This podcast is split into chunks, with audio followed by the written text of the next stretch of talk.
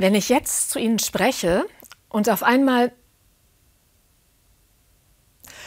halte ich die Luft an, kann es sein, dass Sie das unwillkürlich auch gemacht haben, den Atem angehalten. Man atmet mit mit dem anderen. Darum ist es auch ganz schwer auszuhalten, wenn das Gegenüber mit zu wenig Luft spricht und die Stimme immer leiser wird und gleich keine Luft mehr zum Weitersprechen da ist. Da kann man selber beim Zuhören kaum frei weiteratmen. Atemlos ist man immer zusammen. Ein Jahr lang ist er ins Stocken geraten, unser Atem global, individuell.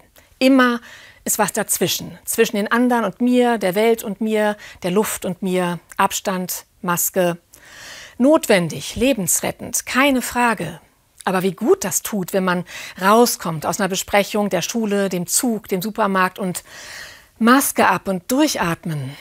So ein Aufatmen geht gerade durchs ganze Land. Vielleicht nur eine Verschnaufspause, mindestens ein Hoffnungsschimmer. Auf jeden Fall ganz viel Sehnsucht nach Freiheit im Gesicht und Sommer in der Seele, Fühlen ohne was dazwischen. Licht, Luft, Leben, ganz dicht dran. Aufatmen. Atmen ist unsere fundamentalste Form, mit dem Leben in Beziehung zu sein. Mit Freunden und Feinden, mit Bäumen und Rosen, Zecken, Gänseblümchen, Schweinen, Katzen, on air mit dem Leben. Dem ganzen Universum ist bestimmt auch das ein oder andere Sternenstaubkorn in unserer Atemluft. Der erste Atemzug eines Lebens, der letzte. Unzählige dazwischen und keiner davon liegt in unserer Macht. Man kann es nur geschehen lassen und mit jedem Atemzug gewahr werden, dass wir Beatmete sind. Beatmet, angeatmet, beschenkt mit Leben.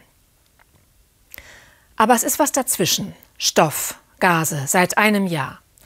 Dass das notwendig ist, steht außer Frage. Aber Zugleich ist es fast wie ein Symptom, symptomatisch für unsere Beziehung zur Welt und zum Leben um uns, wo was ganz anderes dazwischen ist als Stoff und Gase, nämlich Entfremdung.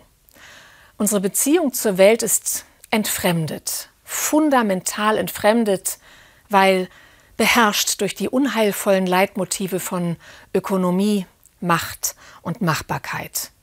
Und genau dadurch, wie wir umgehen mit Lebensräumen und Lebewesen, haben wir die Bedingungen dafür geschaffen, dass das Virus sich ausbreiten kann. Das Virus macht die Entfremdung überdeutlich sichtbar und es sensibilisiert dafür, dass uns in der Entfremdung etwas radikal flöten geht. Die Ehrfurcht vor dem Leben, atemlos durch die Welt statt atmend mit der Welt. Atmend sind wir elementar mit der Welt, dem Leben in Beziehungen, Austausch, ein- und ausatmend. Atmend nehmen wir die Welt wahr und antworten auf sie. In jedem Atemzug ist spürbar, dass ich mein Leben verdanke, jemandem, etwas, dass ich verwoben bin mit allem, was lebt. Wir atmen alle dieselbe Luft, sind vom selben Geist beatmet. Lebensodem, eingehaucht von dem, den wir Gott nennen. Für mich ist jeder Atemzug ein Gebet, jeder Stoßseufzer ein Stoßgebet.